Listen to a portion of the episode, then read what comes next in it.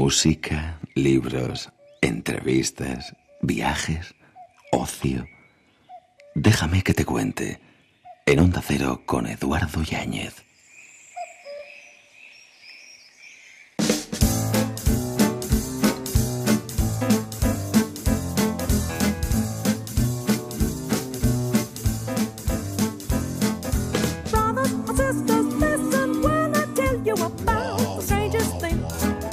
Madrugada, superada ya la barrera de las 4, 3 en Canarias y después de la información, comenzamos la última edición de esta semana de Déjame que te cuente y lo hacemos recordando lo que decía Danny Meyer, un buen restaurante no se distingue por los pocos errores que comete, sino por lo bien que maneja esos errores. Hey Laura, it's me. Sorry, but I had to ring your doorbell so late. Qué importante es manejar bien lo que uno tiene entre manos. Vamos a intentarlo hasta las cinco y media, cuatro y media en Canarias. Y hoy vamos a esmerarnos que nos vamos a meter entre pucheros. Déjame que te cuente. En onda. Vamos a meternos entre pucheros, pero no de cualquier manera, ¿eh? no como un elefante en una cacharrería, ni mucho menos porque tenemos a buen compañero para manejar todas las herramientas en la cocina, que es Javier... ¿Quién se lo iba a decir a él hace unos años? Javier Romero, ¿qué tal? ¿Cómo estás? ¿Quién te lo iba a decir a ti? Eh?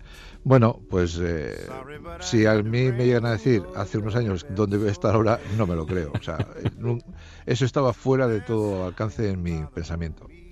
Pero sí has demostrado con el paso del tiempo que porque sí, sí es cierto, ¿no? Que el tema de las nuevas tecnologías parece como que eh, lo dominan solo los jóvenes y tú has demostrado y se demuestra afortunadamente con gente como tú que esto no entiende de edades, sino de buenos planteamientos y de hacer las cosas bien. Y de, o sea, exactamente, son voluntades y hay una frase que vamos a hacer mítica porque porque sé que con el tiempo tiene que tiene que llegar esa frase a los oídos de todo el mundo, que es que yo de mayor he tenido que aprender lo que sabían los jóvenes para enseñarles lo que yo sé. Y es verdad. ¿Eh? Sí, sí. O sea, yo he tenido que reciclarme y meterme en las redes sociales, algo que, que como bien dice, está asociado a la gente joven. Y, bueno, pues al final eh, la gente mayor también tenemos un hueco hasta en este mundo, ¿eh? de, de, las redes sociales, de, de cualquier cosa, porque eh, yo puedo enseñar mucha más cocina que alguien que tiene 20 años. Eso es de, mm. pura lógica. Y la experiencia es un grado, siempre lo ha sido, ¿no? Así es. Claro. Eh, las mejores recetas de un cocinero que arrasa en las redes sociales con más de 4 millones de seguidores, que se dice pronto. Bueno, es una cifra muy bonita que oh. espero doblar. Conviértela en euros, imagínate tú, madre bueno, eh, eh, al, final todo llega. ¿eh? O sea, quiero decir que, si tú tienes muchos seguidores y la gente... A ver, a mí, más que los 4 millones de seguidores, lo que más me asombra es que mis recetas se ven 200.000 veces cada día que pasa. Esa, esa es la media actual. Y vas a receta diaria, además. Sí, Como mínimo. Sí, esa, ese es un objetivo porque la gente come todos los días. Entonces, hay que, hay que, además me quedan pocos años de, estar trabajando en este mundo. Quiero decir que yo, yo no quiero trabajar más allá de los 70 años. y, y, sí, bueno, pues eh, es que es que tú date cuenta que un plato de pasta se puede cocinar tranquilamente de 200 formas diferentes. Tú además con un trabajo que, que nosotros queremos recomendar en Editorial Planeta, Cocina Familiar de Javier Romero, nos prometes que si lo llevamos de principio a fin, podemos comer 60 días, días sin repetir plato. Sin repetir plato. Así es. Qué barbaridad, ¿eh? Que se dice oh. pronto. ¿Sabes cuál es la frase que más repiten? ¿Sabes cuál es la frase que más repite la gente que cocina en casa? ¿Cuál? ¿Qué pongo hoy de comer? Bueno, sí, eso hasta yo creo... Mi, hasta mi mujer, cuando le toca cocinar, dice, ¿y qué pongo? Digo, coño, mira en la web. Pero si lo tienes en casa, mujer. Claro. sí que es verdad. Y, sobre todo queremos sorprender, hacer algo distinto. Eh, no sé, darles una sorpresa a los enanos cuando a veces dicen, jo, es que me aburro, siempre estamos comiendo lo mismo. exactamente, esa es la cuestión. Hay que divertirse en la cocina y tú ten en cuenta que además con el paso de los años te irás dando cuenta que el único placer que permanece en el tiempo es la comida. Es cierto. Y es lo que más felices nos hace. Evidentemente. Y es uno de los mejores momentos del día, el desayuno, la comida o la cena cuando te reúnes con tu familia. Eh, eh, ya si comes en compañía, en fin, es la leche. Sí, sí. Una vez me hicieron una pregunta que me dijeron, para ti Javier, ¿cuál es el mejor menú del mundo de tres platos? Digo, pues mira, eh, el menú es lo de menos. Lo mejor es juntarse con tres amigos, Sí. comer y si encima saben jugar al y echamos luego una partida ya, hombre, vamos. hombre. Y untar el plato. Buah, eso ya es tremendo. y mancharse, porque es de lo que... Bueno, ¿dónde está el secreto, Javier?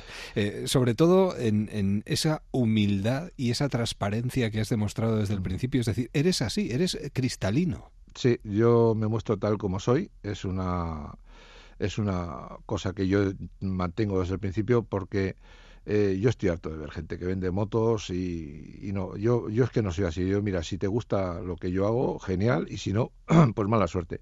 Pero yo me voy a mostrar tal y como soy. Y, voy a tratarte tal y como soy y me voy a sacrificar en atender a la gente porque porque yo el tema servicio público lo llevo metido en la sangre y yo creo que el éxito simplemente es que, que la gente cuando tiene un problema me llama y casi siempre estoy. No voy a decir que siempre porque el tiempo ya empieza a faltarme, pero casi siempre estoy. Si no estoy hoy, estaré mañana para contestarte a un comentario de un problema que has tenido.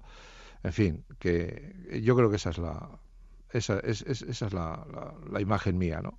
Que soluciono problemas a los demás. Una imagen cercana. Y además no vienes de una escuela de cocina ni de un gran restaurante, que esto es lo, lo que más nos puede llamar la atención. Eres autodidacta totalmente. Sí, sí.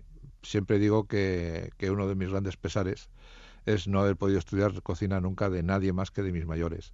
Y luego, pues el resto, pues lo he ido, me lo he ido trabajando yo. Y bueno, a mis 57 y pico ya, todos los días estudio cocina. Todos los días. Claro. Todos los días. Sí, sí. Quiero recalcarlo, porque la gente se piensa que esto es fácil.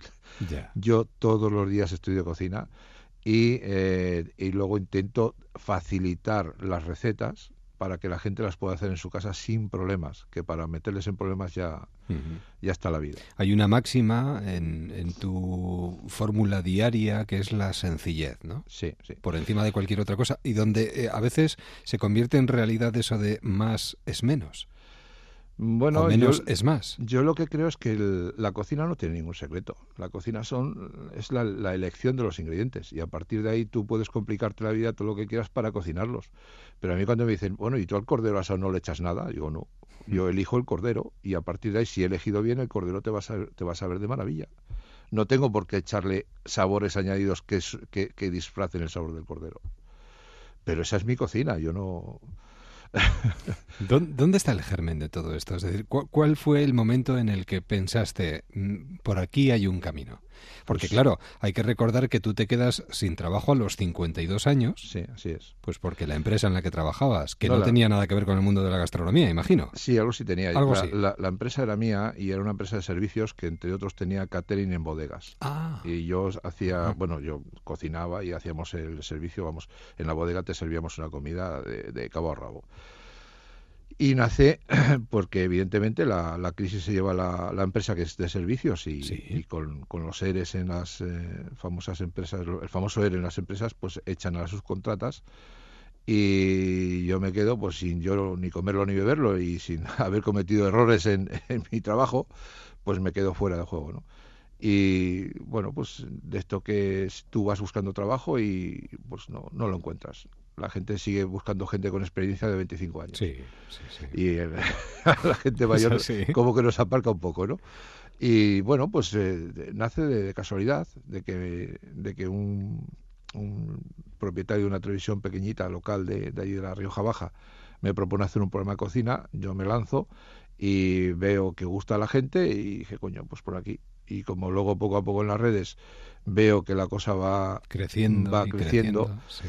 El problema es que la gente cuando entra en un en un tema de estos normalmente entra engañada, ¿no? O sea, la gente se piensa de que tú te montas un blog de cocina y en poco tiempo vas a vivir de ello y no se dan cuenta que, no sé, yo en, Es- en España creo que puede haber tranquilamente 100.000 blogs de cocina y con- se cuentan con los dedos de la mano la gente que vivimos de ello. Ya. El resto, pues desgraciadamente, eh, van muriendo por el camino poco a poco, porque esto es muy duro y pues eso. es que es muy duro. Y hay, y hay que cocinarlo lentamente, no dejar que se pegue, darle vueltas y vueltas con mucho cariño. Sí. Yo estuve dos años sin cobrar, Ya. trabajando todas las horas del día. Cuando digo todas, son todas. Las que yo no estoy durmiendo, que son pocas, porque yo duermo de 5 a 6 horas, seis horas los días que más, Ya. pues el resto de horas yo estoy trabajando. Perseverar, perseverar y Incluso perseverar. ahora, ¿eh? O sea, decir que esto no es, Mm. esto es, esto es una trampa mortal, bonita, Bonita, pero las redes te atrapan, porque son redes y la misma palabra lo indica, te atrapa. Y si tú quieres estar ahí, no tienes más remedio que trabajar. Lo que nos va a atrapar es este trabajo. Cocina familiar, de Javier Romero, en Editorial Planeta, para cocinar de forma sencilla lo que más nos gusta, porque un buen plato de lentejas, una buena tortilla de patata o una buena sopa nos hacen felices a lo largo del día. Por supuesto. ¿Para qué nos vamos a complicar más, Javier? Mira, o incluso una, una receta que espero que aquí en, en Bilbao, la, digamos la, la cuna del bacalao, Sí. eh, se me ocurrió un día que igual hasta hasta la han hecho ya alguien por ahí, yo no me he enterado, ¿eh? pero se me ocurrió hacer un bacalao con tinta de, de calamar. Ah, mira, Y está exquisito, bacalao con tinta. exquisito.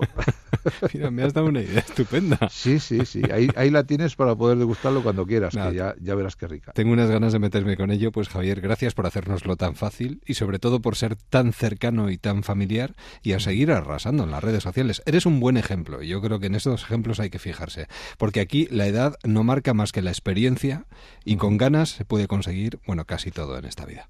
Pues yo creo que sí. Y además, qué narices, es que no hay que rendirse, Para nada. hay que, hay que atacar. Cocina y, y atacar bien y, y vamos, eh, con cuchara y, y tenedor. Eh, que vaya todo muy bien, Muchas Javier, y que volvamos a encontrarnos y buen provecho siempre. Cuando queráis, aquí me tenéis. Cuídate, hasta pronto. Adiós. Adiós. Déjame que te cuente. En Onda Cero con Eduardo Yáñez. Música.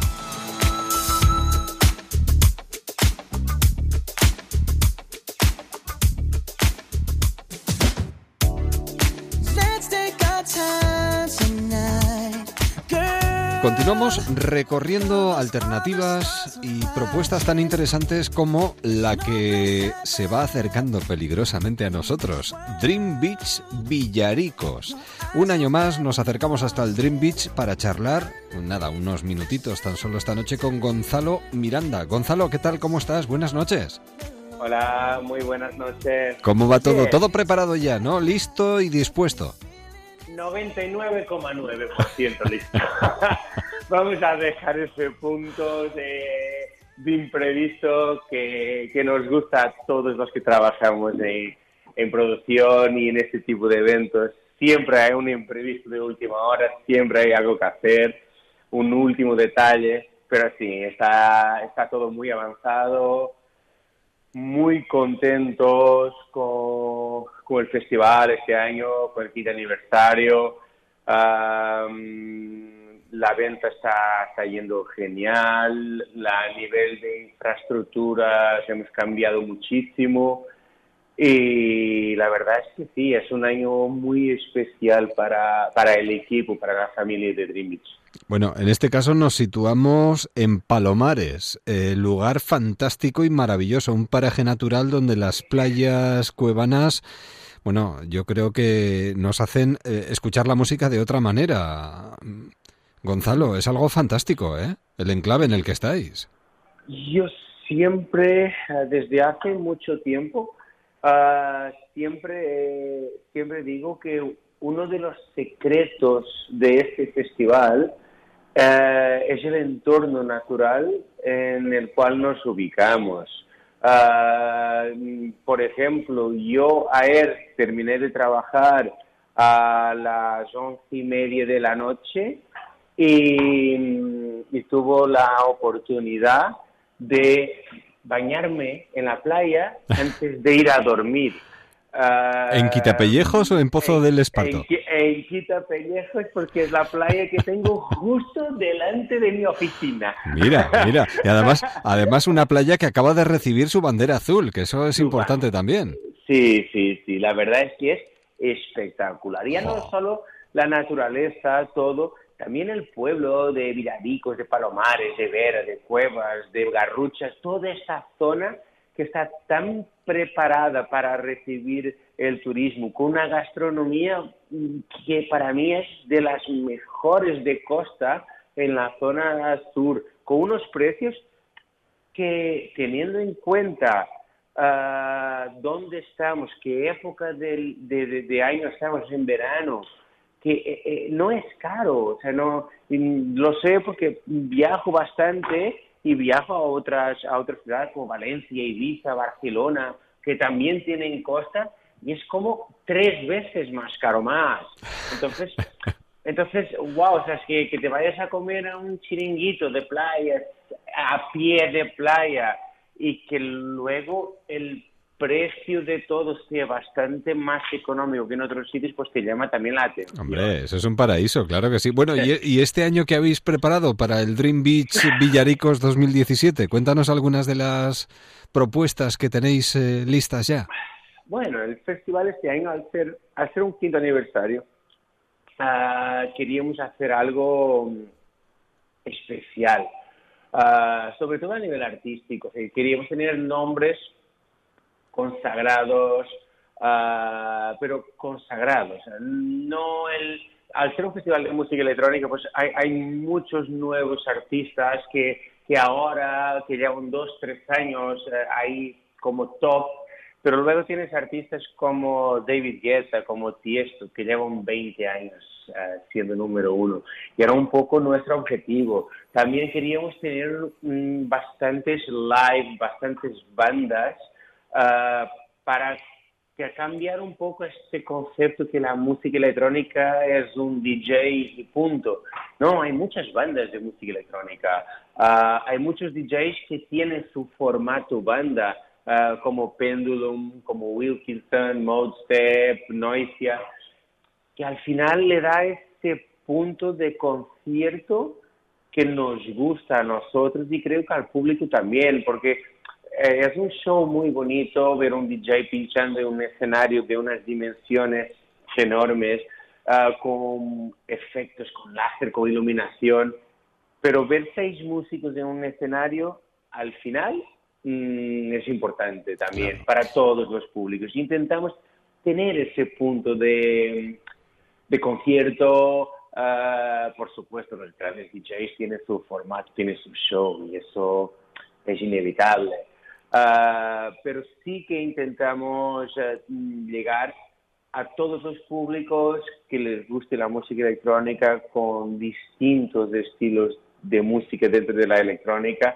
Y este año el cartel ha sido mm, pues increíble. Hablamos de más de 120 artistas. Caramba, que se dice pronto entre los que tú te cuentas. Creo que también te toca pinchar un poquito, ¿no, Gonzalo? Sí, a mí me tocará, a mí me tocará el domingo. Sí. Ah, creo que son las 4 de la mañana, Ah, cuatro y media. feno- fenomenal, Sí, sí. una hora fantástica. Después del grande Paco Zuno, o sea que es complicado, es una hora complicada. la, En- la- la presión, la presión es grande. Ya, bueno, bueno, pero ah, tú puedes con eso y más, hombre. Gonzalo Miranda, que aparte de llevar la producción de este Dream Beach, pues también, también pincha. Eh, una invitación para los oyentes que nos están sintonizando, Gonzalo, para que se den una vueltita estos días. Bueno, yo creo que la invitación es un poco todo lo que hemos hablado aquí.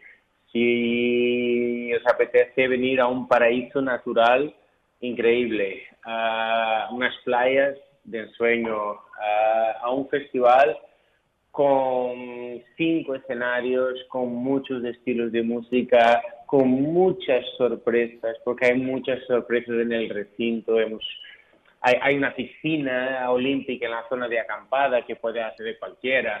Hay, zonas de descanso que vamos a llamar chill areas en medio del recinto con césped, con agua. Ya no es ah, cuatro escenarios y punto. Es um, una producción mirando y cuidando a todo el público en general. Si os apetece ver un festival diferente, aquí os esperamos. Del 10 al 15 de agosto, la playa de Villaricos es ese lugar perfecto para pasar unas vibrantes vacaciones y disfrutar de un festival único. Cinco escenarios, área de acampada, zonas de descanso, sombras, gastronomía, fiestas temáticas. Bueno, ¿qué más se puede pedir? Eh, Gonzalo, que salga todo estupendamente y si podemos, de verdad que nos escapamos. ¿eh?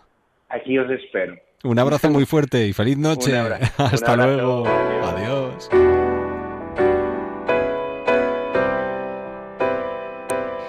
Que te cuente en Onda Cero. Cabeza loca, ¿en qué estarás pensando? No quiero centrarme, eso lleva al letargo. Prefiero viajar, conocer nuevos parajes, nuevas experiencias que contar más adelante. Pasear por grandes playas, poco equipaje, tumbado en una hamaca rodeado de tucanes. Escuchar reggae o rap como lo hice siempre, pero con sueños a cuestas que no se venden. Quise hacerlo siempre, es hora de ser valiente, de satisfacerme, alejarme de la gente, coger un vuelo. y Continuamos de nuestra andadura en Déjame que te cuente y eh, noche tras noche nos acercamos a los diferentes acontecimientos culturales que nos proponen un verano pues, mucho más sugerente y mucho más entretenido. Hoy nos vamos a acercar hasta Vigo, donde está precisamente el responsable director del festival O Marisquiño. Él es Carlos Domínguez. Piti, Carlos, buenas noites. Boas noites. ¿Qué tal? ¿Cómo estáis? Pues nada, muy bien. Aquí preparando, ultimando todos los detalles y bueno, esto, la cuenta atrás ha empezado ya hace semanas, pero cuando quedan menos segundos, pues, pues nada, hay que apretar un poco el acelerador y, pero bueno, va todo bastante bien, afortunadamente y el tiempo se va a portar bien y disfrutaremos de un gran evento. Además de verdad, pero evento donde los haya, de cultura urbana, de deportes extremos, de, de muchísimas cosas. Esto no es un festival al uso. Aquí hay mucho donde elegir. Bueno, sí, realmente la programación es muy extensa porque contemplamos desde deporte a música, arte, breakdance, o sea, hay diferentes elementos entre deporte y cultura urbana que afortunadamente todos conviven entre sí. y, Bueno, es un poco eh, esta sensación de, del joven urbano actual, ¿no? Que tiene pues unas inquietudes unas aficiones pues muy unidas a lo que es este tipo de deportes, cultura, arte, música. Carlos, además con el añadido de haceros más internacionales año tras año. Recordemos, bueno, que eh, esto va, creciendo poco a poco y, y cada vez más. No sé si eso, hombre, hasta cierto punto impone un poquito. Estamos hablando de la edición número 17 ya. Sí, realmente llevamos 17 años, que han pasado como 17 segundos. Y bueno, al llevar tantos años, pues eh, vamos aprendiendo, ¿no? O sea, eh, tenemos a veces que equivocarnos para aprender y mejorar y aún así no está todo hecho. La verdad, tener, estamos ante una edición eh, con la cual estamos muy muy optimistas, ¿no? Porque es la edición más internacional, la convocatoria de deportistas internacionales es, ha sido, bueno, pues nos ha sorprendido a todos porque vienen campeones del mundo, vienen a un nivel especialmente deportivo muy alto, pero esto no, no significa un stop y parar, ¿no? O sea, ya desde hace meses ya tenemos reuniones para 2018 donde integraremos un nuevo deporte y no, no podemos pararnos aquí, sino ver hacia el futuro y seguir mejorando, dotando de nueva programación y avanzando que para mejorar. Las Islas Cíes además tienen doble protagonismo este año, ¿no? Sí, bueno, eh, para nosotros es ese marco de la ciudad de Vigo que, bueno, si nos sacan las Islas Cíes, pues nos cambiaría el paisaje y estaríamos todos muy deprimidos. Claro. Y además, bueno, aquí donde se celebra el evento es justo el punto de conexión donde eh, miles de visitantes diariamente cogen los barcos para a las Islas Cíes y, bueno, es un paraíso. En estos momentos se, se está presentando la candidatura a Patrimonio de la Humanidad y los que nunca hayan estado en Vigo, pues que aprovechen la estancia ahora para estar en un marisquiño y eh, se dejen unas horas libres para acercarse a las Islas Cíes, donde verán una de las mejores playas del mundo, ¿no? Eso la sí playa de Rodas. Sí, sí, sí. Y eso, entre deporte y deporte, pues un bañito en las Cíes no viene mal. El agua estaba un poquito más fría que aquí en la costa porque están más en, en alta mar que lo que es las rías, que siempre tienen una temperatura un 3, 4 graditos más altas, pero, pero bueno, que es una forma de activar la circulación, ¿no? Que siempre viene muy bien. Eso está muy bien, muy bien. Bueno, esto se convierte en una, en una invitación, ¿eh? Lo, lo, tomamos como una invitación. Me gustaría, Carlos, que nos destacaras lo que tú consideres más destacable de la edición de este año. ¿Qué sería lo más, bueno, no sé, aconsejable, remarcable, importante para ti de lo que habéis preparado para esta ocasión? Bueno, entre toda la programación, eh, digamos que lo que es la parte de las copas del mundo, especialmente la de skate, que bueno, la convocatoria de deportistas este año, hay, creo recordar que veíamos antes de 22 nacionalidades y seguramente habrá alguna nueva que aparece de última hora. Eh, va a haber muchísimo nivel en la parte de skate. Aquí el, hay dos campeonatos que son la modalidad de rampa y la modalidad de calle y bueno, veremos un gran nivel y luego también el campeonato femenino de skate que cada año nos sorprenden más las chicas con el nivel, o sea, hoy en día hay mucho nivel en skate, la mujer está siendo muy participativa y par participa pues ya eh, que en cada campeonato hay más participación femenina y con un gran nivel. Luego por otro lado está el FMB World Tour de Deer Jump, ¿no? Esto para los no entendidos se trata de unos saltos con bici de montaña en tierra sí. y bueno, es un deporte que crece ahora, entre, sobre todo entre los más jóvenes, pues es eh, exponencialmente. Y aquí hemos tenido la suerte que desde la Asociación Internacional nos han subido el nivel y nos han puesto el nivel de puntuación para los deportistas al máximo nivel. El evento ha pasado a ser Silver el año pasado dentro de la categoría, a ser Gold, que es el máximo nivel de puntuación mundial. Tenemos confirmado a Nikoli Rogatkin, que es campeón del mundo el año pasado. Este año va de primero eh, también clasificado y es el candidato a ganar también. Y yo creo que será un gran espectáculo. No por ello hay otros competidores de menor nivel, porque hoy en día, eh, sobre todo estos deportes así donde participan eh, gente tan joven, pues de un año a otro ves nombres nuevos que entran en el en el ranking internacional que te sorprenden, que dices, pero ¿de dónde ha salido este chico? Que claro. tiene 16, 17 años, el año pasado nadie lo conocía y este año está en el top 10. La gente eh, viene pegando fuerte, sí, sí. Sin duda, estos deportes además cada día, eh, si antes a lo mejor un chico con 25 años está en su plenitud de competición, hoy en día la consiguen con 20 o 22, sí. o sea, con 17 empiezan a subir en los podiums y con 20 y 22 están ya en el primer lugar. Claro. Bueno, pues tenemos de todo. Yo creo que lo, que aconsejo a todo el mundo es que entre en la web o marisquiño.com porque ahí se van a encontrar absolutamente todo. Podrán informarse acerca del Campeonato de Europa de Motonáutica, de, pues, de los talleres de iniciación al graffiti, de, de, la participación de la exhibición de graffiti de esta edición. Todo, todo. O sea, es que hay muchísimas cosas y la verdad es que sería muy difícil hablar de unas y dejarse otras en el tintero. Carlos, animamos a todo el mundo que se pase este fin de semana por allí, ¿no?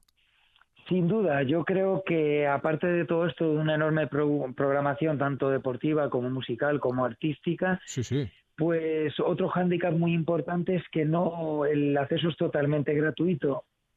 Perdón, tanto a la parte de los conciertos como a la parte deportiva durante todo el día podemos ir con las manos en los bolsillos, rascando los bolsillos sin ninguna moneda, que podemos disfrutar del espectáculo igualmente que si vamos con 500 euros en el bolsillo, ¿no? Pocas veces esto, este tipo de espectáculos a nivel internacional son gratuitos y esta es una buena oportunidad para. Conocerlo o volver a repetir si ya has estado. O sea, que tenemos que ir y ese dinero que no nos gastamos en el festival porque todo es gratuito, lo gastamos después en una buena bandeja de marisco, que es de lo que se trata. El mari... pues es una idea genial. Claro, ¿no? el marisquiño lo, lo, pagamos nosotros, no hay ningún problema. Pues desde aquí animar a todo el mundo a que se pasen estos próximos días por ahí porque tenemos del 11 al 13 de agosto el acontecimiento idóneo. Carlos, que salga todo muy bien. Enhorabuena por el trabajazo que estáis haciendo de verdad y que salga todo estupendamente y el buen tiempo os acompañe, ¿de acuerdo? Muchas gracias y buenas noches a todos. Un saludo, buenas noches, hasta luego. Hasta luego. Déjame que te cuente, quédate en onda cero. Secuencia 1, plano 1, toma 1.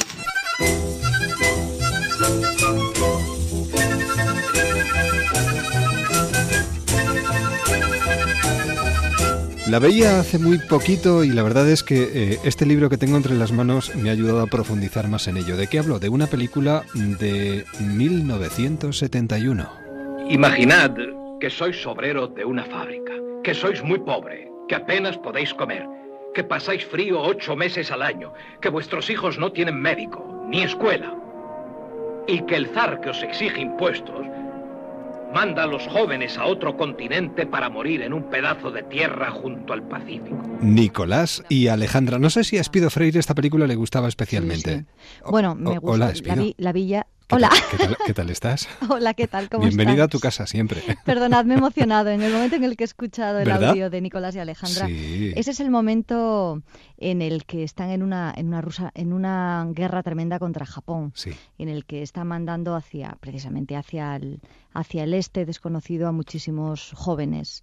Y fue una guerra altamente impopular que, que empezó a socavar gran parte del prestigio de, de, de Nicolás. A partir de ahí luego llegaría la Primera Guerra Mundial, que fue el inicio del fin, ¿no? Sí, me gustaba mucho esa película, la vi ya de adolescente, ya cuando yo conocía quién era Alejandro y quién era Nicolás, y no debo decir que la sepa de memoria, pero, pero bueno, casi. que tiene momentos muy brillantes. Y yo siempre eh, me, me preguntaba por qué Nicolás tenía tan poco carácter y al final eh, acababa un poquito sometido a lo que su mujer iba marcándole en todo momento. Y es que, claro, leyéndote uno entiende muchas cosas. Bueno, tampoco es cierto que ¿No? fuera... A ver, él no, no tenía un gran talante político. No, era buen No padre, estaba buen pensado. marido, pero no. No, no. Se dan muchas circunstancias. Lo primero que yo quiero desmentir es que eh, el, el mito negro de que Alejandra tuviera tanta influencia en, pol- en política, porque realmente no la tuvo. ¿No? tenía los conocimientos. Ella intentó hacer lo mejor posible durante una época de pseudo regencia, pero es verdad que, que quienes de verdad marcaban el camino eran los tíos Romanov, eran el resto de la familia más que la propia más que la propia Alejandra. Él era muy joven cuando llegó al trono, no estaba preparado, le pasó algo parecido al último Luis de Francia. Murieron los padres antes de que ellos pudieran coger experiencia para, para gobernar. Y por otro lado, era verdad que, que se encontraba en un momento en el que nadie hubiera podido mantener el, el sistema autocrático en Rusia. Entonces se formó una especie de tormenta perfecta.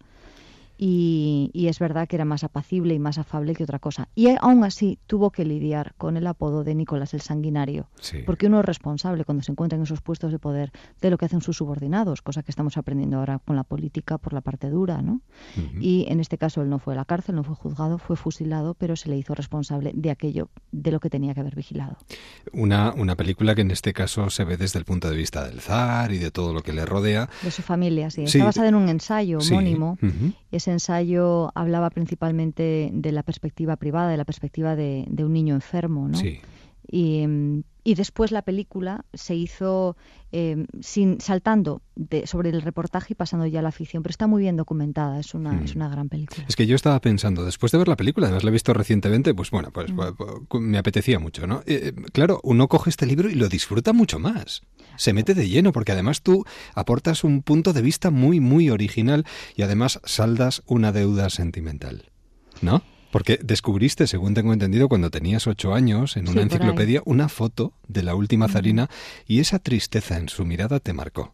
Y, y ya el hecho de que fuera asesinada el mismo día de tu cumpleaños, ya, bueno, claro. Sí, yo tenía menos de nueve años y lo sé porque solo tenía ese diccionario en casa, que era un diccionario ilustrado grueso, y la Sí. enciclopedia, enciclopedia, en la que yo luego busqué mucha documentación, me la regalaron por mi comunión, fíjate.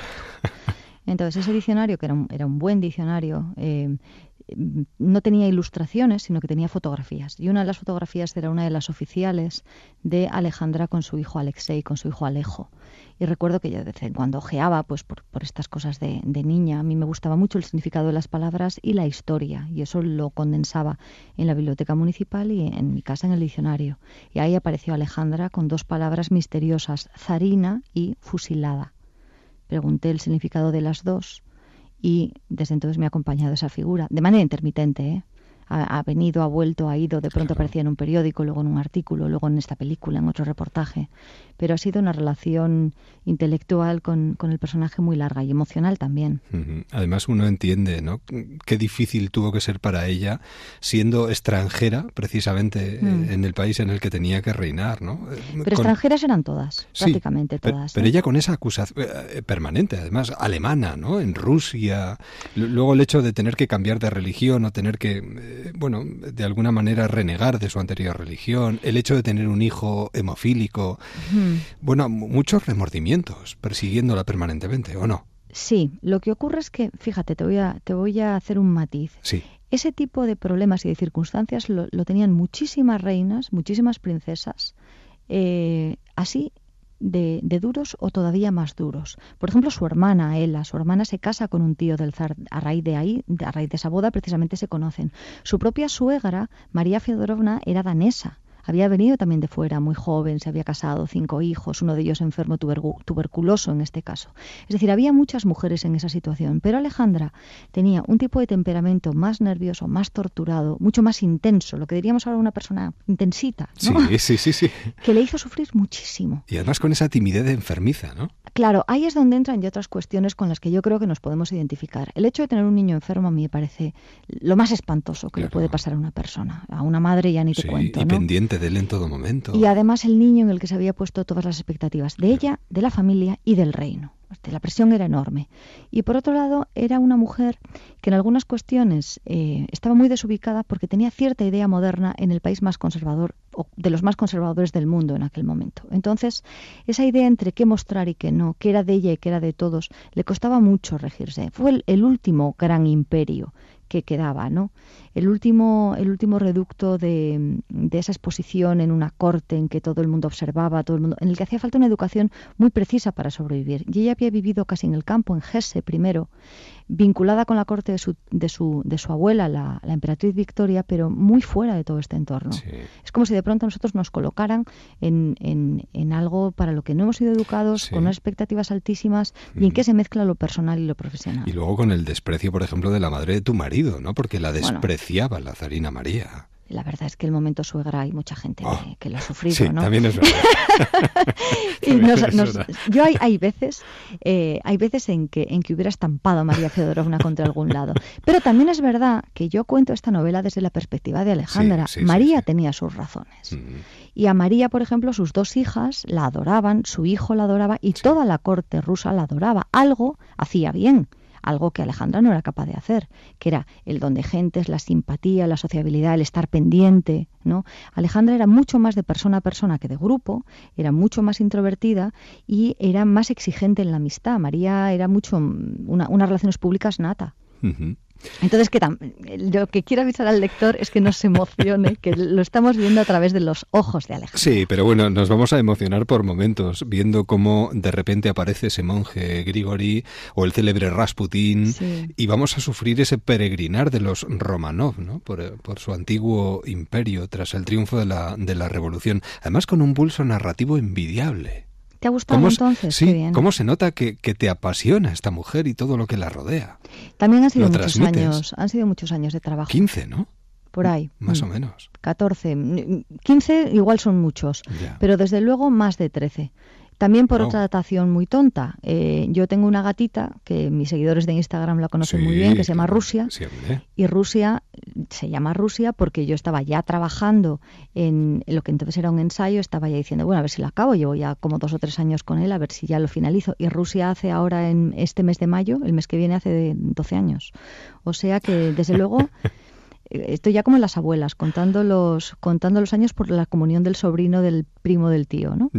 Pero fue así, eh, 14 años, calculo yo, de, de trabajo en el que la novela empezó como una biografía, continuó como un ensayo y en el que ese pulso narrativo ha sido muy medido. Conocemos ya la historia, conocemos a los personajes, entonces no me valía la intriga y no me valía el pulso narrativo habitual de una novela en la cual en el final es donde, donde llega todo.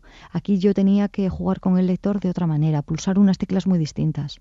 Y ha sido un desafío muy bonito, porque a mí me encanta escribir ficción, pero, pero también muy exigente. Mm, Llamadme Alejandra, además eh, con el premio Azo- Azorín bajo el brazo, que esto también Sí. para el libro es, es fantástico y para Alejandra más si cabe, ¿no?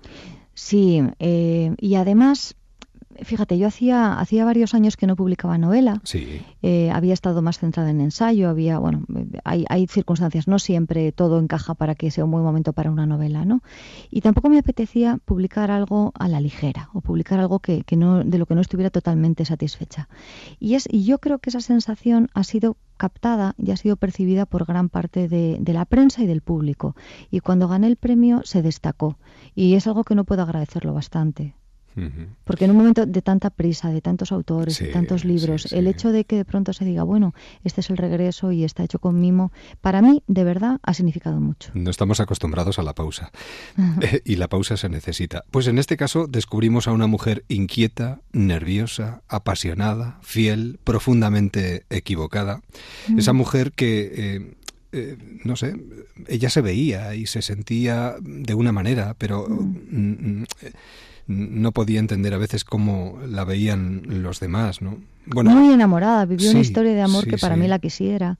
Desde que se enamora siendo una niña de su marido hasta que muere, vive una historia preciosa. Hasta el último momento. Hasta el último momento, sí, sí. Mm. Él había tenido ahí sus escarceos de jovencito, eh, pero en el momento en el que en el que se casaron, por eso también, le, mm, bueno, ella no hizo ni caso a los a los rumores eh, que la relacionaban de una forma sucia con Rasputín, ¿no? Porque no entraba en su cabeza. Sí. Y las cartas que se conservan eh, no son muchas porque estuvieron siempre juntos, menos durante la Primera Guerra Mundial. Son cartas de, de recién casados y llevaban 20 años juntos, ¿no? Mm. Es decir, que, mm, que era una historia que nosotros ahora apreciamos, pero que en su momento estaba considerada casi vulgar. ¿Cómo era que, que estaban tan enamorados? Luego, además, eh, me gustaría recordar esto, eh, sobre todo antes de, de terminar esta conversación. Llega la novela en el momento apropiado. Les pido. ¿Te refieres al aniversario de la Revolución? Claro. Sí, fíjate que, que al llevar tanto tiempo trabajando en ella no era algo, es decir, no fue algo planeado. No, no, pero bueno, De coincide hecho, con, el, con el claro, centenario. Yo, de hecho, tenía en mente más los aniversarios puramente relacionados Sí. con los zares Ajá. que, por ejemplo, con la Revolución, que en realidad es, es el inicio del fin, pero no es una fecha particularmente destacada para en su biografía. No es nacimiento, no es muerte, no es coronación. Y, y me lo han hecho notar y, mm, por supuesto, yo creo que favorecerá el interés por el tema, el interés por el país y el interés por esta familia. Seguro. Eh, mm, dos recomendaciones en una. Si alguien puede que se acerque de nuevo a esta película, Nicolás y. Alejandra, que está muy bien, en el 71 se Inglesa, hizo. ¿verdad? Sí, además consiguió, bajo la dirección de Franklin Schaffner, creo que es así como se llama el director. tuvo un par de Oscars. Oscar a la me- al mejor diseño de producción y al Mm. mejor diseño de vestuario. Es una que película el que está muy bien se lo vestida. merece. Sí, Se sí, sí, es, fantástica. Y si a esto le sumamos esta lectura, el premio Azorín, llamadme Alejandra, despido Freire, bueno, vamos a disfrutar de verdad. Además escribe como Los Ángeles. Eh, ¿eh? Eh, un verdadero placer siempre. Hasta cuando queráis. Un beso muy fuerte. Hasta pronto. Adiós. La respuesta siempre será sí. No hay alternativa. Si la hubiera, no me gustaría. Déjame que te cuente en Onda Cero. Mira la ciudad por la ventana de la cafetería y me dice que sonría. Nos adentramos durante unos minutos en el mundo de la magia y para adentrarnos en el mundo de la magia tenemos al guía perfecto, Mago Sun. Buenas noches.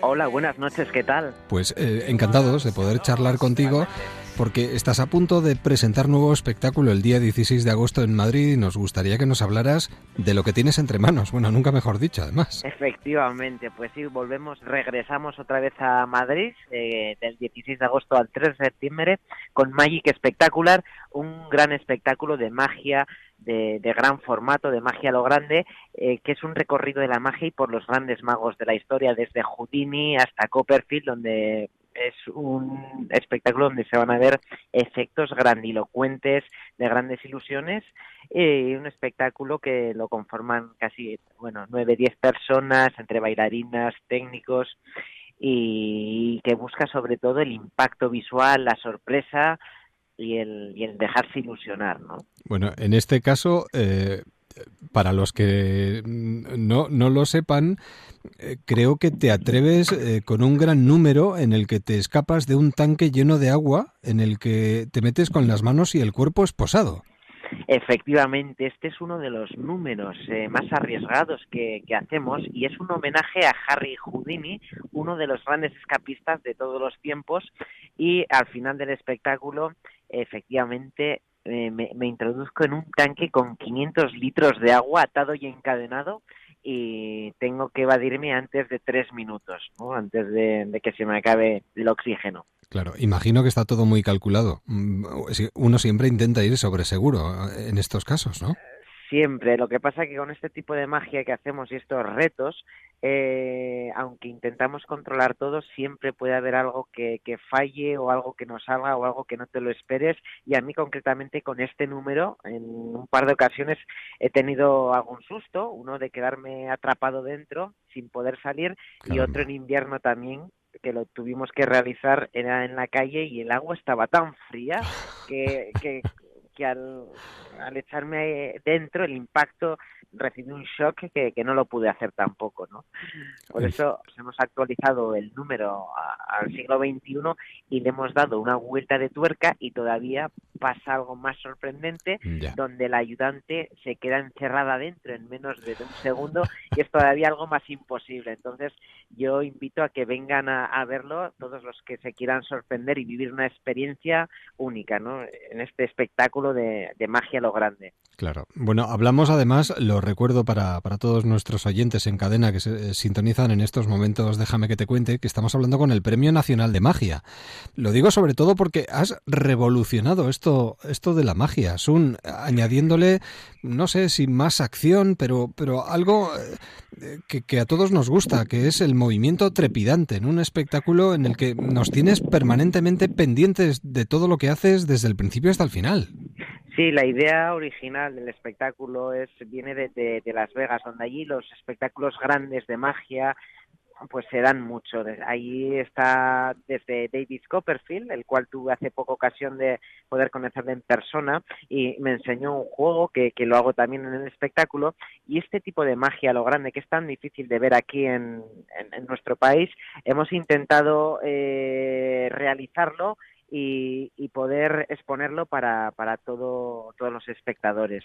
Y de ahí un poco pues ese, ese viene esa, esa inquietud ¿no? de hacer un espectáculo grande que debido al material que hay que mover, porque llevamos más de dos camiones eh, llenos de material, de personal, bailarinas técnicos, efectos de iluminación de última generación, que es todo esto que hace que sea desde principio a fin un ritmo trepidante y nada más empezar los, los espectadores están pegados a su asiento porque no hay más que apariciones de personas, una sucesión de magia muy rápido, con mucho, mucha acción, mucho ritmo, y hay efectos de todo, de, de, de levitaciones, de desapariciones, para... y para todos los públicos, desde el más pequeño al, al, más mayor. Mira, te voy a contar algo que hacemos. Sí. Todo, todas las tardes seleccionamos eh, a una persona al azar. ¿Del público? Porque efectivamente, porque participa mucha gente. Y le hacemos volar cada tarde con una persona diferente. Imagino que a un mago no se le puede preguntar dónde está el truco, ¿verdad, Sun? Porque pierde toda la emoción, todo claro. el misterio. Exacto.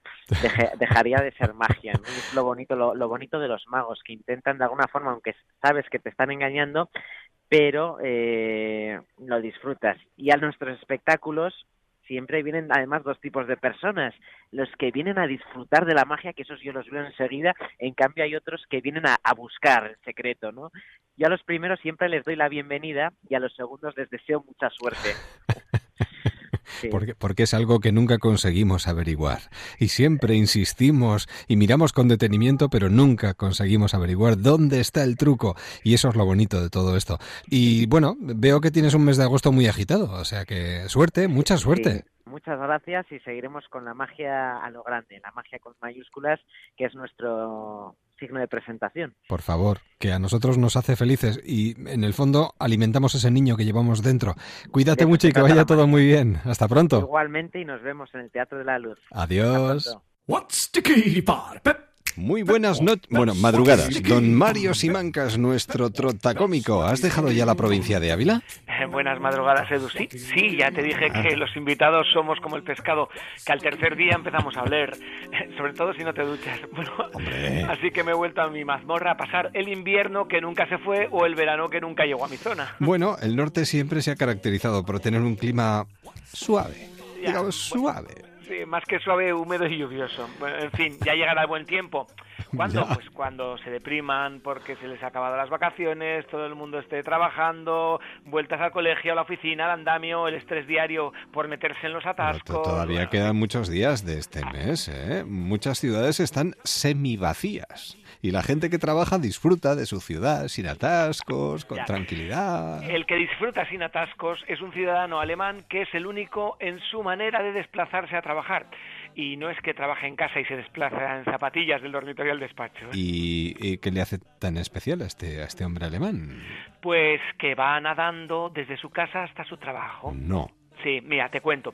La mayoría de los trabajadores en Múnich, Alemania, pasan horas atrapados en el tráfico o tratando de meterse todas las mañanas en un tren hacinados. Pero para nuestro protagonista, que se llama Benjamin David, de 40 años, el viaje al trabajo es en realidad una experiencia relajante. Todos los días se zambulle al río Isar y nada dos kilómetros hasta su oficina en Kulturstrand. Nadando por el río. Eh, pues sí. ¿Te, te imaginas a los madrileños acudiendo a trabajar nadando por el No, no, no. ¿verdad? Bueno, pues Benjamín, Benjamín solía ser uno de los miles de habitantes de Múnich que se tragaba los atascos típicos de la ciudad. Así que hace dos años decidió que necesitaba encontrar una alternativa más sencilla y el río Isar parecía la respuesta más obvia. El río pasa justo debajo de su apartamento y aunque nadie lo ha usado para viajar en décadas, se solía viajar antes, eh, pues eso, en, en- en barquitas y demás, pero ya no. Eh, bueno, el caso es que en lugar de remar en una balsa, Benjamín decidió nadar hasta el trabajo y ha sido su principal medio de transporte por los últimos dos años. Cada mañana sale de su apartamento, cruza la calle y salta al río. Eh, tiene que nadar dos kilómetros has- hasta su oficina en Kultstrand, lo que le toma generalmente cerca de media hora. Una vez allí, se seca con una toalla, se viste y espera que sus colegas superen el tráfico disfrutando de un capuchino en un café. Curiosa manera, la verdad, de desplazarse a trabajar, aunque en invierno supongo que no lo hará, ¿no? Porque... Hombre, evidentemente sus desplazamientos dependen de la temporada Claro. y de la temperatura del agua. Eso es. Oye, hay que decir que siempre lleva sandalias de goma para proteger sus pies. La gente tira todo tipo de cosas al río, desde botellas de vidrio hasta bicicletas. Y bueno, y las sandalias son una protección. Aparte, todas las mañanas antes de irse a trabajar, chequea online el nivel del agua, la temperatura y la fuerza de la corriente. Eh, si todo está dentro de los límites seguros, se dirige al río.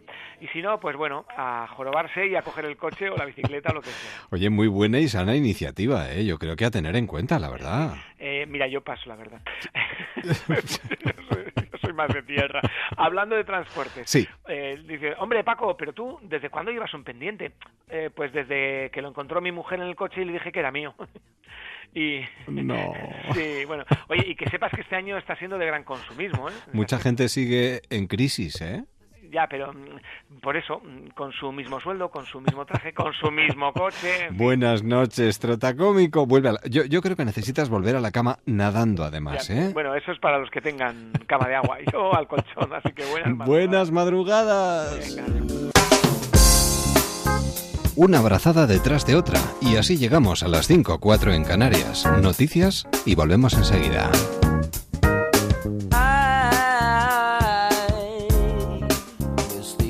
Opportunity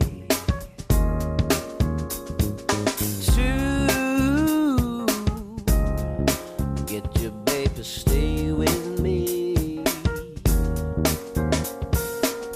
Never thought I'd regret the excuses that I've made. Like a song, it'll fade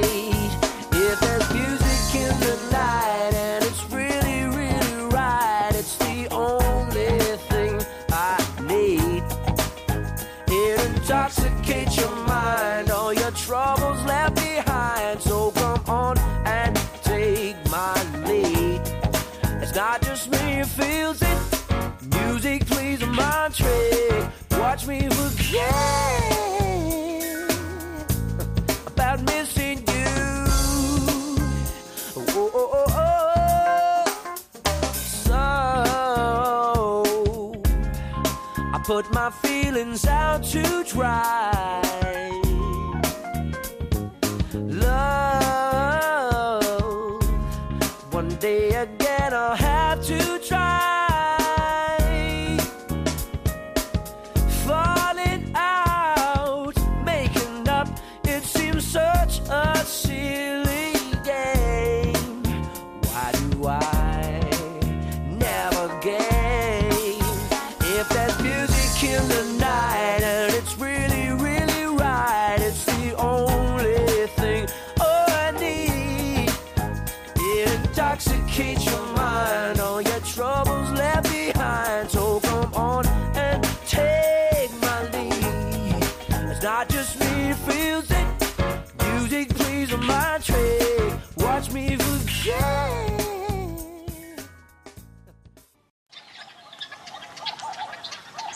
Déjame que te cuente. En Onda Cero, con Eduardo Yáñez. Viajes.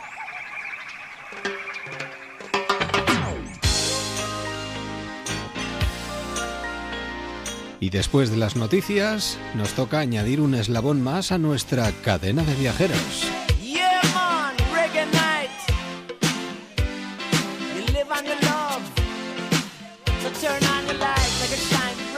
Y vamos a ir cerrando la semana con una buena recomendación. Viajeros en Onda Cero.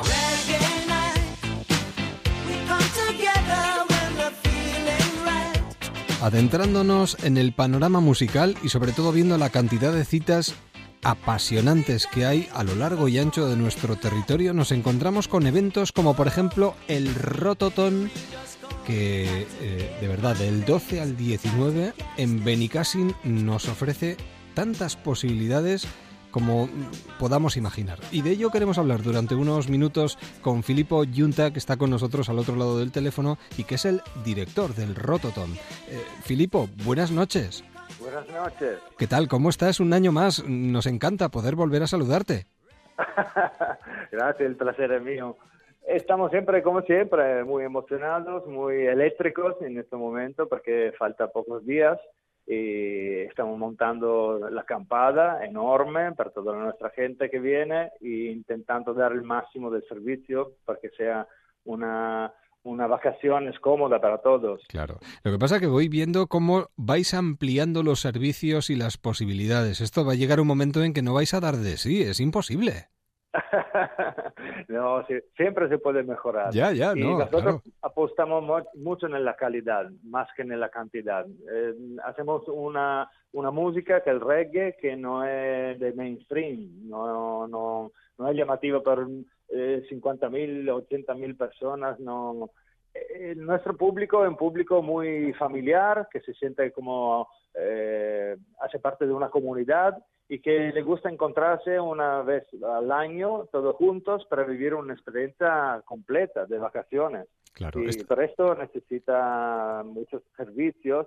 Este año han ampliado el servicio del, en los baños dedicado a los niños, a los bebés, porque muchas familias pretendían un servicio mejor en este sentido. Claro. Eh, este año, por la primera vez, las familias han podido reservar sus parcelas, así como los grupos, y todos los jóvenes que vienen de, de varias partes del mundo y quieren estar todos juntos, porque se, se han conocido aquí y cada año repiten. Eh, para estos hemos reservado una, una parte del recinto para ellos, donde podrán poner su tienda de campaña una alrededor de la otra para estar todos en grupos. Así cada año ponemos novedades para ofrecer al nuestro público un- más comodidad, un- una vacación más, eh, más tranquila, más de relax. Bueno, Y- si uno quiere relajarse, porque si no quiere relajarse y quiere hacer cosas, va a tener, vamos, muchas oportunidades de hacerlas, porque el programa es amplísimo. Sí, claro, eh, es una actividad que empieza la, la mañana y termina por la mañana. Sí, sí, que, no, no. eh, para todos los gustos. Claro que si quieres la movida, eh, se, le espera más por la noche, pero este es un festival que se vive también de, de día, y de día está montada un- una ciudad que desarrolla un montón de actividades por todos los tipos, desde actividad para los niños hasta la meditación, el yoga y el curso de danza, de percusiones Y este año, par- particularmente, la edición es dedicada al África y se hablará muchísimo de África en todos los ámbitos. Los niños aprenderán los cuentos de los africanos, eh, aprenderán una cultura diferente y la African Village será re- repleta de actividades, desde talleres de cocina, a- explicaremos los colores, porque los africanos se visten muy coloridos, ¿no? Sí, Pero cada sí, color sí. tiene su sentido, su significado, y así como el, el pelo, el significado de hacerse un corte o, o no, eh, los símbolos de, de africanos que para nosotros parecen todos iguales, en vez de cada uno tiene su, su porqué. Y insomma, eh, sarà un poco acercarnos a esta cultura que parece muy leja, eh, muy, muy lejana. Sí. Eh, en realidad, eh, eh, también la nuestra cultura, nuestra civilización tiene mucho eh, de, de esta raíz, de, de las raíces de, que viene de África. Y además la África la miramos como un país, en vez de un continente. Eh, eh, por eso el lema de este año son las Áfricas del África. Claro. Bueno, Porque yo, Cada, cada país eh, es muy diferente uno del otro e intentaremos explicarlo y mostrarlo durante ocho días de festival. Yo además eh, mm, pretendo añadir eh, este festival, el Rototom, eh, porque lo es de alguna manera, a, a nuestra cadena de viajeros, porque es como una especie, bueno, no es una especie de viaje, para los que van allí evidentemente viajan al festival, pero luego una vez dentro del festival se puede viajar también a través del mundo. Sí, porque tenemos, aparte el público viene, hoy estamos haciendo la cuenta, viene, han comprado desde 94 países. Caramba. Eh, prácticamente todo el mundo viene Sí, aquí sí, y sí, sí. cada uno trae su, su pequeña eh, cultura, su, su, su peculiaridad. Claro. Eh, aquí puede encontrar de verdad, a partir de la culinaria, por ejemplo, tenemos cocinas y restaurantes de verdad de todo el mundo.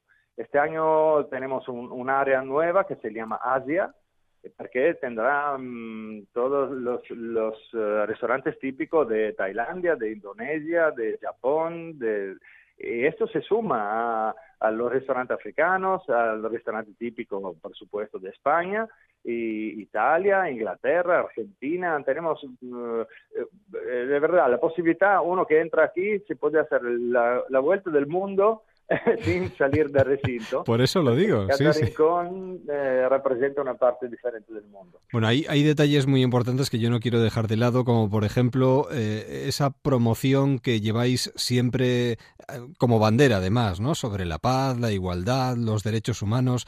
Lo digo porque aquí hay conceptos muy claros y muy evidentes, la solidaridad. Todo esto envuelve un espacio en el que podemos pasárnoslo muy bien, pero no miramos al mundo de cualquier manera. Miramos al mundo eh, co- como miramos a un hermano, como miramos a un amigo, como miramos a la persona que queremos, ¿no? Tener cerca. Correcto, sí, sí.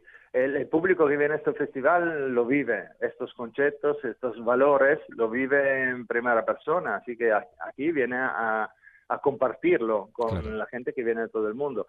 Eh, a la base de todo está el respeto. El Sí. respeto significa respeto per sí mismo, pero también per l'ambiente, también per, per la cultura diferentes, el pueblo que nos acoge y, y sobre todo una grande atención al, al problema medioambiental, porque cuando vienen, cuando llegan como cada año 200.000 personas en un espacio al final bastante pequeño para toda esta gente, eh, el impacto medioambiental es muy fuerte. Claro. Y, y por eso cada año nosotros, pero con la ayuda del público que, que un poco lo exige, eh, intentamos mejorar eh, este aspecto. Por ejemplo, en todos estos años hemos eliminado totalmente el plástico. No se usa más plástico aquí, son todos mm, eh, productos biodegradables. Muy bien, Y sí, este sí. año eh, la novedad será que la gente tendrá que comprarse un vaso que cuesta un euro y que usará por todo el festival Ujú. eh, sin necesidad de comprar otros. Eso Y es. cuando al final mm, decide irse, o lo, se lo trae en casa como souvenir, como recuerdo, o si no, lo devuelve a una asociación, a un ONG de Castellón que estamos apoyando este año.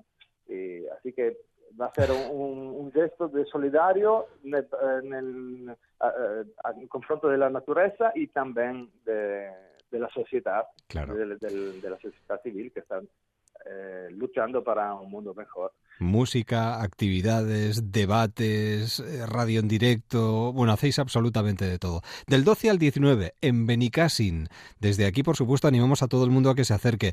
Un verdadero placer. Muchísimas gracias, Filipo. Gracias a vosotros por divulgar nuestro mensaje también. Que salga todo muy bien y que disfrutes de estos días y bueno, eh, aquí estaremos ¿eh? el año que viene, eh, felicitando vuestro 25 aniversario, ¿de acuerdo? Gracias. Un abrazo. Gracias. Hasta la próxima. Chao, Adiós. chao. Adiós. Y hablando de viajes, lo que le ha hecho viajar a ella, llevar un planeta bajo el brazo.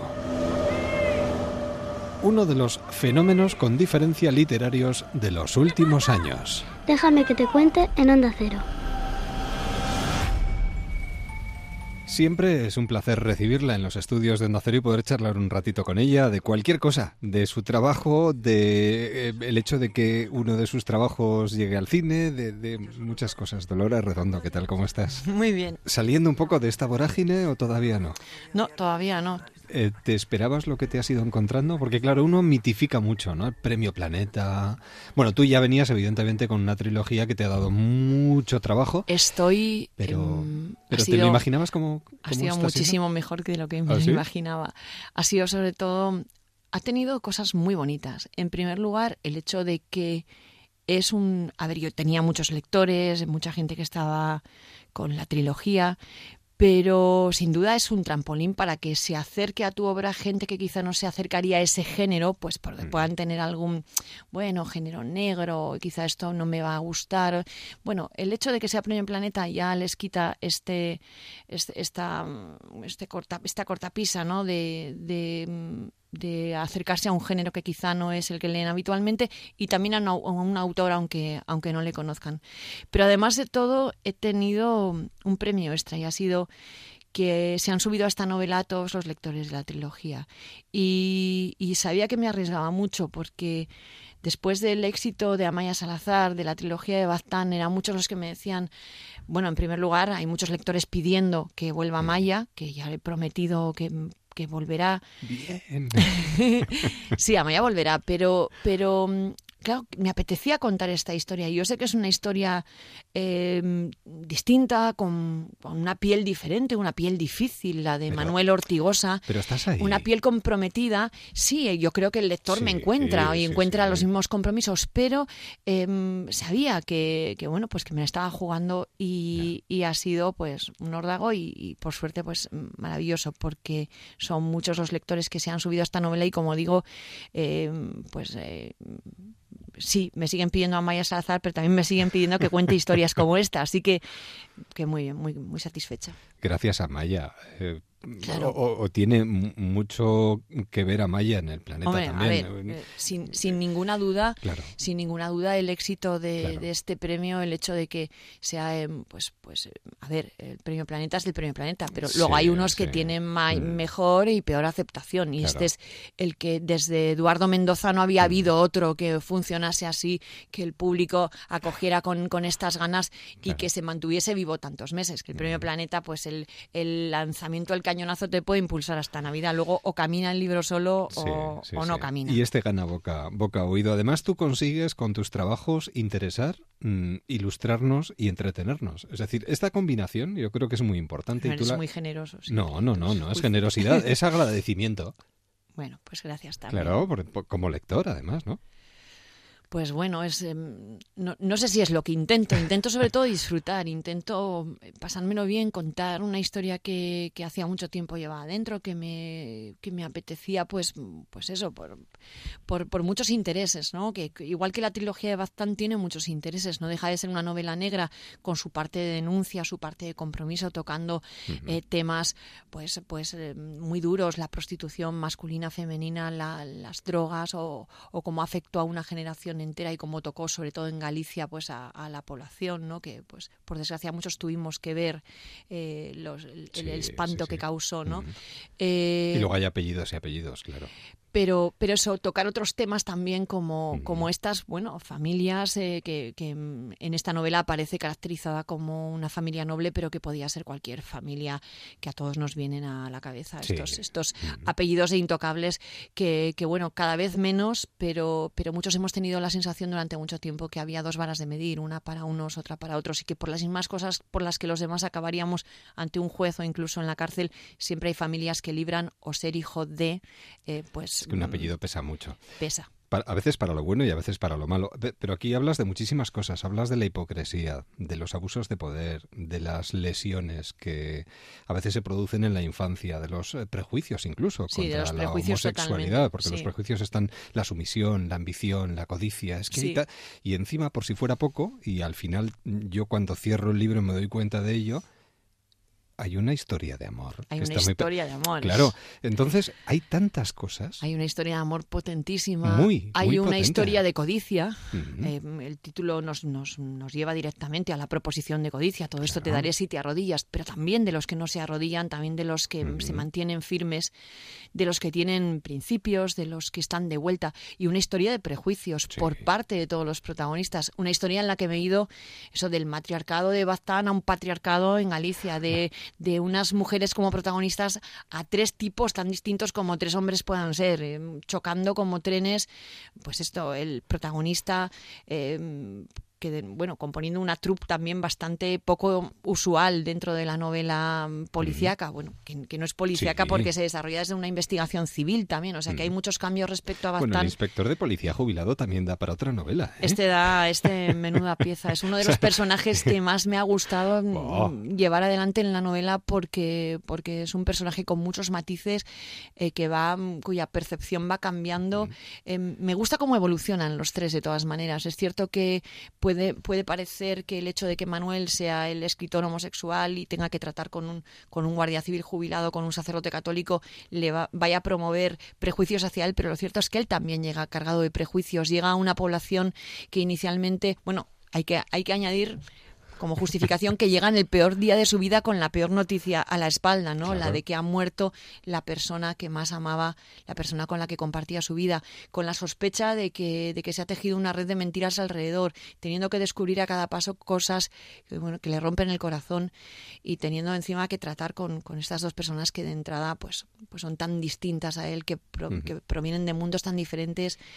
Pero también habla del milagro de la amistad adulta, que creo que es una de las cosas más satisfactorias que hay en la vida. Yo he tenido la suerte de, de hacer amigos también siendo mayor y creo que bueno, que es infinitamente más fácil en la infancia porque te aceptas Hombre, como amigo sí, de juego, sí, sí. pero pero cuando lo consigues eh, siendo adulto es un regalo, es realmente de lo más bonito que te puede pasar.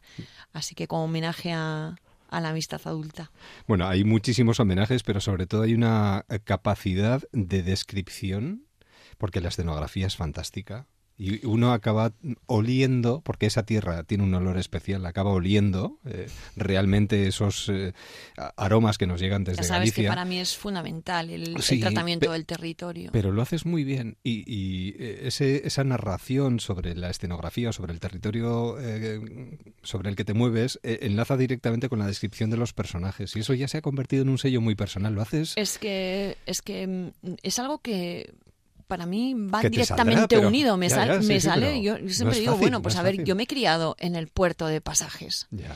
Eh, mi padre, mi padre era marino. Los mm, veía constantemente cómo vivía y trabajaba la gente. Quizá el, el nacer, el vivir en un lugar así que está marcado por el trabajo y por la muerte, que constante. Eh, eh, trabajos en los que te dejas la vida realmente y los accidentes son gravísimos. eh, el cementerio está está lleno de tumbas vacías de, de gente que ni siquiera ha aparecido. Pues eh, ¿cómo, cómo viven las mujeres solas, mujeres que son como como viudas todo el tiempo sacando a sus hijos adelante. Bueno, pues son cosas que ¿Cómo no van a marcar el carácter? ¿Cómo no van a imprimir un sello especial en la gente que tiene que vivir con ese compromiso? Pues bienvenida a casa, que disfrutes de tu estancia entre nosotros. Muchas gracias. Nosotros seguiremos disfrutando de todo lo que nos vaya llegando y bueno, Bueno. tendremos que esperar un poquito para la siguiente. Un poquito, pero ya estoy trabajando. ¿Estás ¿eh? trabajando? Sí, siempre. Ya. Yo acabo una y, y ya otra está llamando a la puerta con mucha fuerza, así que sí, ya estoy trabajando en Pues es que leyéndote uno, cuando cierra un libro tuyo ya está deseando abrir el siguiente. Así que hay que dejar esa impaciencia de lado y disfrutar de lo que tengamos mientras lo tengamos. Dolores, un verdadero placer. Muchísimas Estás gracias. en tu casa, así que hasta pronto. Adiós. Déjame que te cuente. En Onda Cero. En Déjame que te cuente, saludamos esta noche, una noche más, a Jorge Flores, fundador y director de Pantallas Amigas. Jorge, ¿qué tal? ¿Cómo estás? Hola, buenas noches. Buenas noches. Eh, hablamos del medio ambiente, porque venimos hablando de muchas cosas, eh, de consejos, sexting, selfies, videojuegos, pero ¿y a la hora de tener en cuenta el medio ambiente con el consumo y la utilización de nuestras pantallas? ¿Lo tenemos en cuenta realmente? ¿Podemos tenerlo más en cuenta todavía?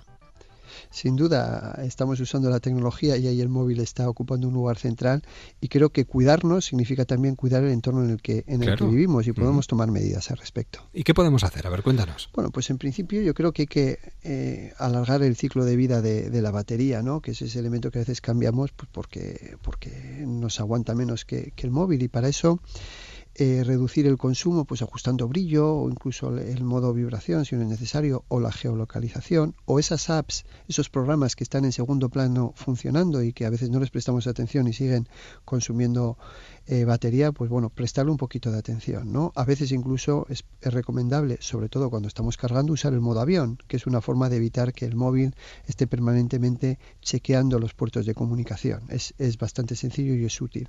Incluso también conviene evitar la descarga completa o, que se quede enchufada tras la recarga o incluso es algo que la deteriora, a la batería me refiero, el que esté expuesta a altas temperaturas. Eso digamos que sería lo principal.